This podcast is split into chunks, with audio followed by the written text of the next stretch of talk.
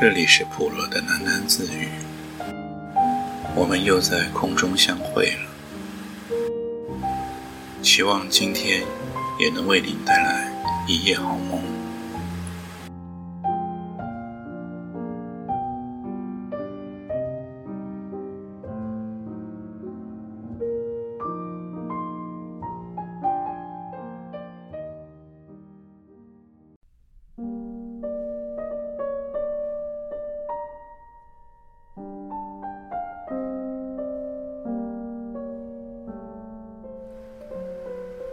初选真是美女如云，沪上美色聚集一堂，大报小报的记者穿插其间，是抢新闻，也是饱眼福。那眼睛是花的，新闻也加了花边。进行初选的饭店门口，三轮车和轿车穿梭似的，你来我走。小姐们带着娘姨或者小姐妹。还有家人陪伴的，裁缝和发型师也有跟随而来的。上海的小姐们啊，就是与众不同。她们和他们的父兄一样，渴望出人头地，有着名利心，而且行动积极，不是光说不做的。她们甚至还更勇敢，更坚韧，不怕失败和打击。上海这城市的繁华。起码有一半是靠了他们的名利心。倘若没有这名利心，这城市有一半以上的店铺是要倒闭的。上海的繁华其实是女性风采的，风里传来的是女用的香水味，橱窗里的陈列，女装比男装多。那法国梧桐的树影是女性化的，院子里。夹竹桃、丁香花，也是女性的象征。梅雨季节，潮年的风，是女人在撒小性子。叽叽哝哝的沪语，也是专供女人说提起话的。这城市本身就像是个大女人似的，雨衣呢淌，天空洒金洒银，五彩云是飞上天的女人的衣袂。这一天，就更是不同凡响了。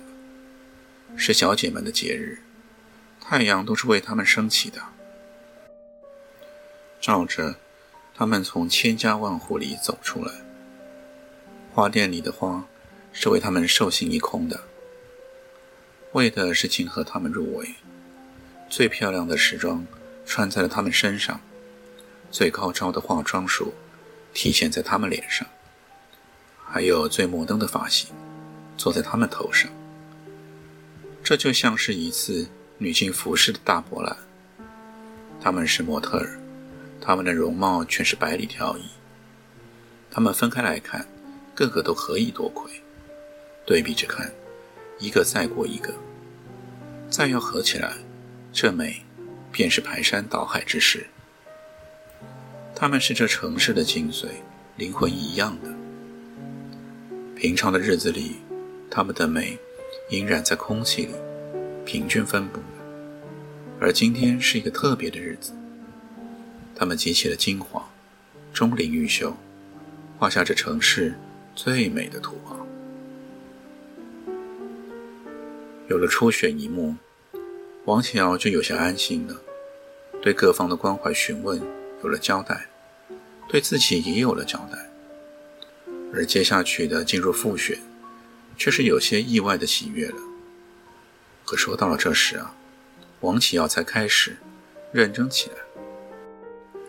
之前，他就好像是应付蒋丽丽的，还应付程先生。他的不认真，有一点是为自己做一层防卫的壳，壳里藏的是自己的自尊心。蒋丽丽和程先生的认真。来日都会打击他的自尊心啊，所以，他只有将这不认真做得彻底，才可以保住自己的不受伤。回想那时的一段日子，其实是难挨的日子。蒋丽丽和程先生的希望和努力，说到底，都是要王启尧来负责任的。他们的成和败都不是自己的，而是王启尧的。他们那样的做法是有些待人做主，把自己的意愿强加于人的。王启阳倘若是认真，定会对他们有怨气，甚至反有为敌啊！也是不认真救了他们和王启尧的友情。现在好了，能够进入复选，连蒋丽丽和程先生都满意了。王启尧和蒋丽丽重新出现在各种晚会上，每一个晚会都有些像记者招待会。问题层出不穷，王启尧总是有问有答，而蒋丽丽却变得格外矜持，问十句不定答一句的。程先生又为王启尧拍了一次照，是借人家的照相间拍的大特写，专要人记准他的脸的。他再去托报界的熟人，竟真给登在了报纸的一角。报不是大报。却是竞选上海小姐的配文呢，等于做了一次广告。事情到了这一步，王启尧心里倒有些害怕。他觉得事情太顺，顺的像有一个陷阱在前面等他。他相信物极必反的道理。这时候，王巧其实是真正的起了奢望。他的心本来是高的。只是受了现实的限制，他不得不时时地泼自己的冷水。他知道，这世界上东西真是太多了，越想要越不得，不如握牢自己手中的那一点，有一点是一点，说不定反会有意外的获得呢。所以，是越不想越能得。如今这意外，却到了眼前。不想也是想的地方，这是更难挨的日子。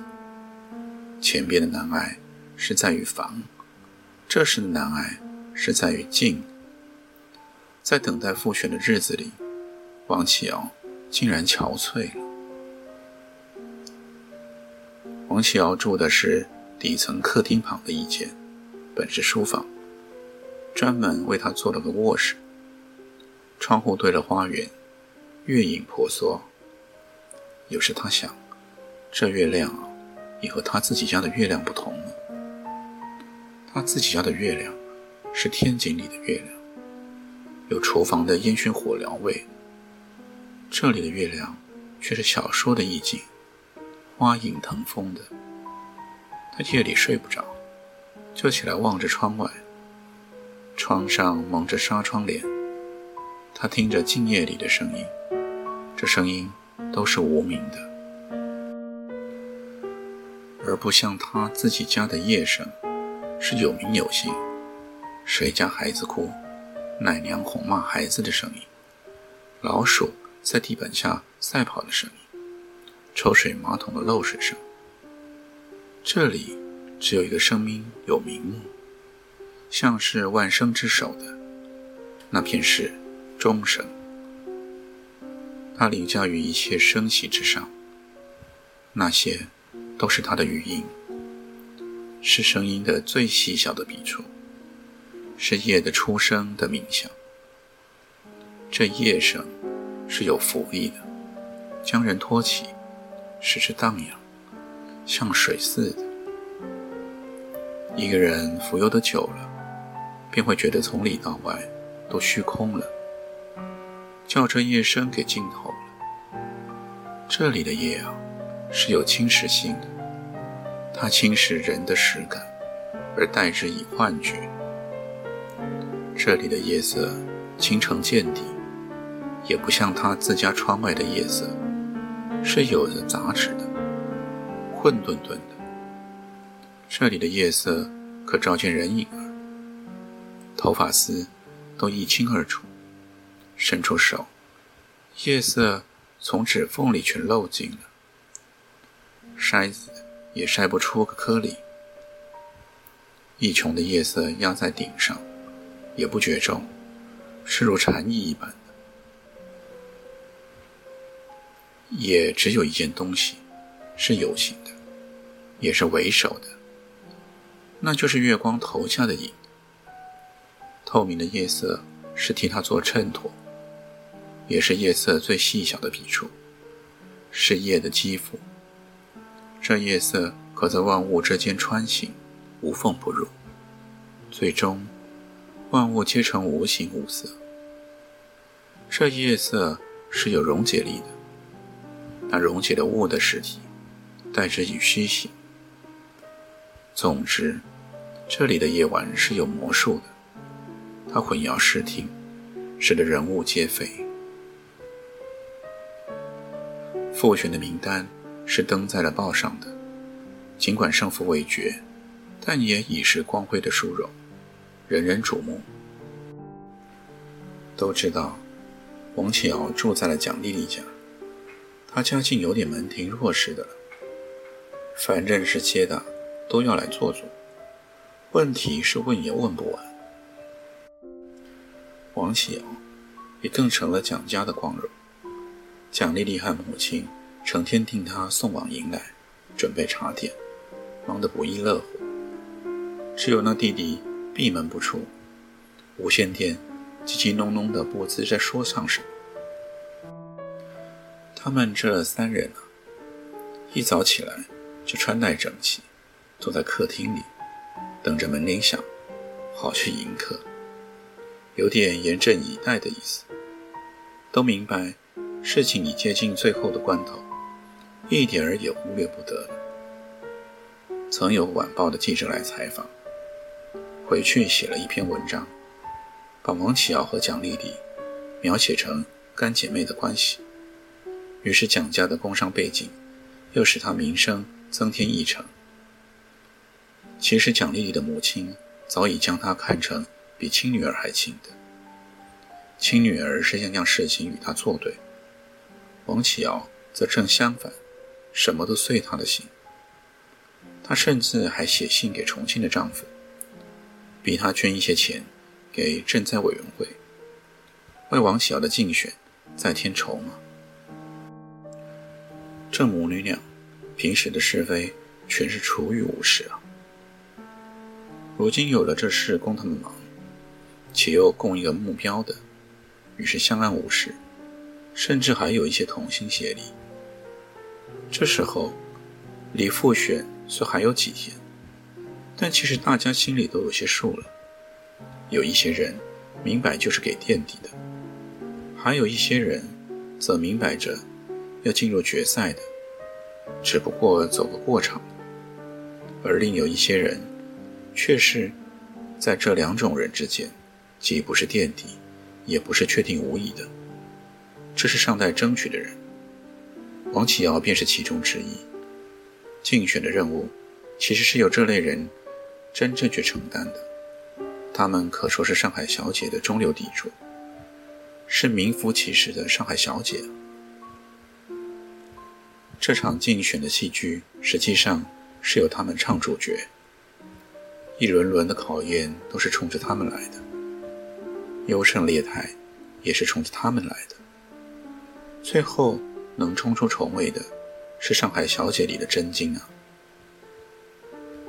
在登门来访的客人之中，有一个人却是王启尧始料未及，那就是吴佩珍。进门见是他，王启尧不由就慌了神。吴佩珍也有点慌，眼睛看着别处，手也没处放呢。两人就这么手足无措地站了一会儿，吴佩珍才从口袋里掏出了一封信，交在了王巧的手里。他来回看了两遍，还没看懂似的，只模糊地知道那是片场的导演写来了一张请柬。吴佩珍说：“要有个回话，去还是不去呢？”王启尧想也没法想的，就说去。吴佩珍也不告辞一声，转身就走。王启尧跟在了后面，一直跟出了门外。吴佩珍便放慢了脚步。两人走了并肩，走出了弄堂，又走了一段，到了一个油桶的跟前。吴佩珍说：“回去吧，别送了。”王启尧说：“再送一段，反正是没事。”两人都停了脚步，也是谁也不看谁。吴佩珍又说：“我本来想把信投在这里的，结果却自己送来了。”王启尧不说话，看着那邮筒，停了一会儿，两人都哭了。他们也不知在哭些什么，有什么可哭的，只是觉得心里有一种。无法挽回的难过。上午十点钟的阳光，从梧桐叶里洒在了他们的身上，晶片似的，还像水银。有一些落叶扫着他们的腿，在路面上擦擦擦的过去。他们的眼泪把手里的手绢都浸湿了，可还是说不出名堂，还是难过。有一种和他们纯洁无忧的规格生活有关的东西，似乎失去不再来了。他们从此都要变得复杂了。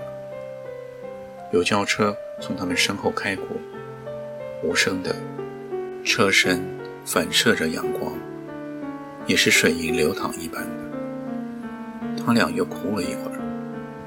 吴佩珍慢慢的转过身，低头抹泪的走了。吴启尧看着他的背影，渐渐地干了眼泪，眼睛有些酸胀，被太阳刺得睁不开眼。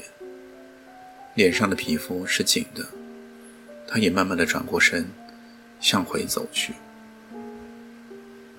导演请王启尧吃饭，是在新雅酒楼。王启尧心想，吴佩珍也会去，就没告诉蒋丽丽，怕她跟着，只说要回家看看。拿点衣物，可是吴佩珍却并不在，只有导演自己。导演见面就叫他瑶瑶，使他回想起片场的事情，几乎是隔世的了。导演说：“瑶瑶成大姑娘了。”这话是兄长的亲昵，要叫人掉泪的。王启尧忍着，笑道。导演却是越发年轻了。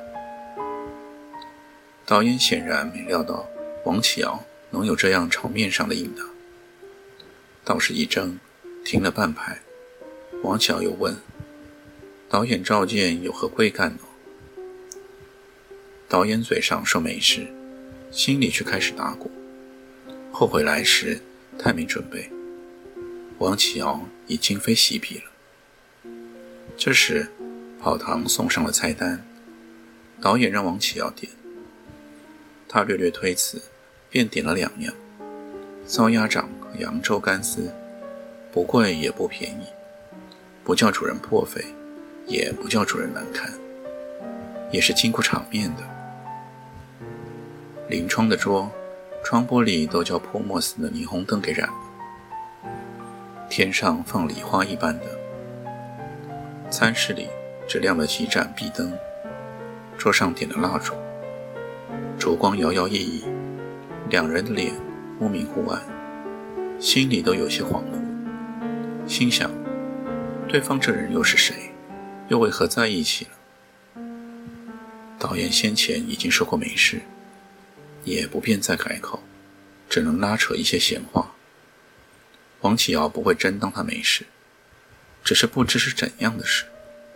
两人心里都有些不耐，嘴上还东一句西一句的说些往事，又说些近况。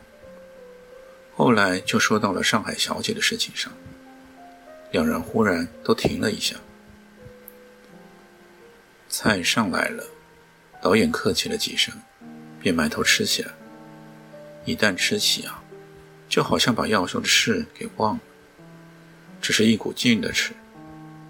这时，王启尧看见他西装袖口已经磨破，一层变两层，指甲也长了没剪，心里有些作呕，便放下筷子。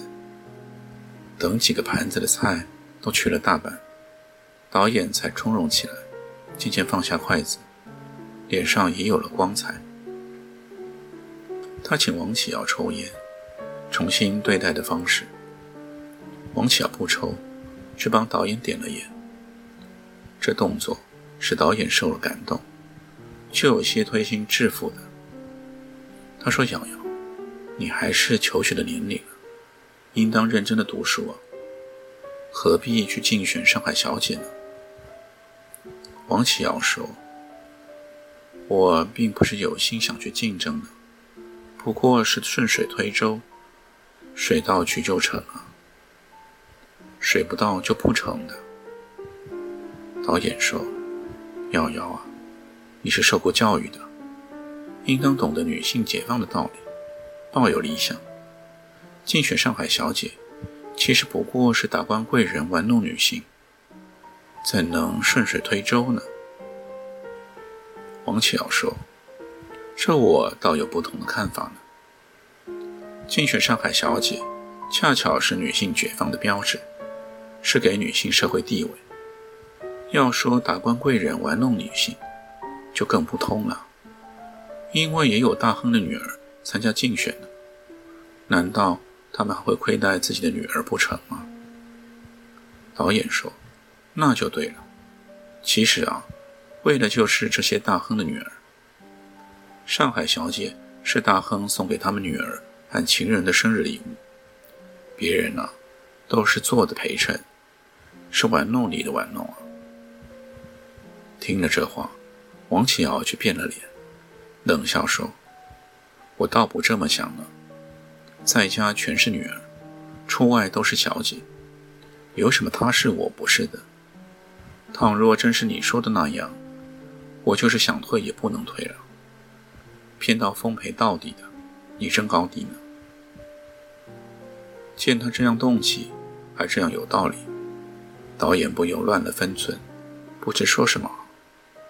他支吾了一些男女平等、女性独立的老生常谈，听起来像是电影里的台词，文艺腔的。他还说了一些青年的希望和理想，应当以国家兴亡为己任。当今的中国还是前途莫测，受美国人欺侮，内战又将起来，也是文艺腔的，是左派电影的台词。王启尧便不再发言，只由着他去说。等他说了有一个段落，便站起来要告辞。导演措手不及，也站了起来，想再说些什么。王启尧却先开了口，他说。导演呢？其实我竞选上海小姐，也有你的一份。如不是当初你让程先生替我拍照登在了《上海生活》，也不会有后来的事情啊。说实在，去竞选还是程先生的建议呢。说罢一笑，是有些嘲弄的口气。这笑容刺激了导演，他突然来了灵感，对王启尧说出一番话。他说：“瑶瑶啊，呃不，王小姐，上海小姐这顶桂冠是一片浮云，它看上去夺人眼目，可是转瞬即逝。它其实是很过眼的烟云，留不住的风景，竹篮打水一场空的。它迷住你的眼，可等你睁开眼睛，却什么都没有。我在片场这多年的经历。”见过的光荣，做云是倾盆的大雨，作风是十二级的，到头来，只是一张透明的、黑白颠倒的胶片纸，要多虚无有多虚无，这就叫做虚荣。王启尧没有听他说完，就转身走了，留下他在身后朗诵。楼下有新人的喜宴。鞭炮声声，将他的话全盖没了。导演是负了历史使命，来说服王启尧退出复选，给竞选上海小姐以批判和打击的。电影圈是一九四六年的上海的一个进步圈，革命的力量已有纵深的趋势。关于妇女解放、青年进步、消灭腐朽的说教。是导演书上读来的理论，后一番话则来自于他的亲闻力见，含有人生的体验。这体验是志同挚爱的代价，可说是正直的肺腑之言。他看着王启尧走远，头也不回。他越是坚定，他越觉得他前途茫茫，可想帮也不帮不上忙的。喜庆的鞭炮声是一连串的，窗玻璃上的灯光赤橙青蓝，这城市的夜晚呢，却是有声有色。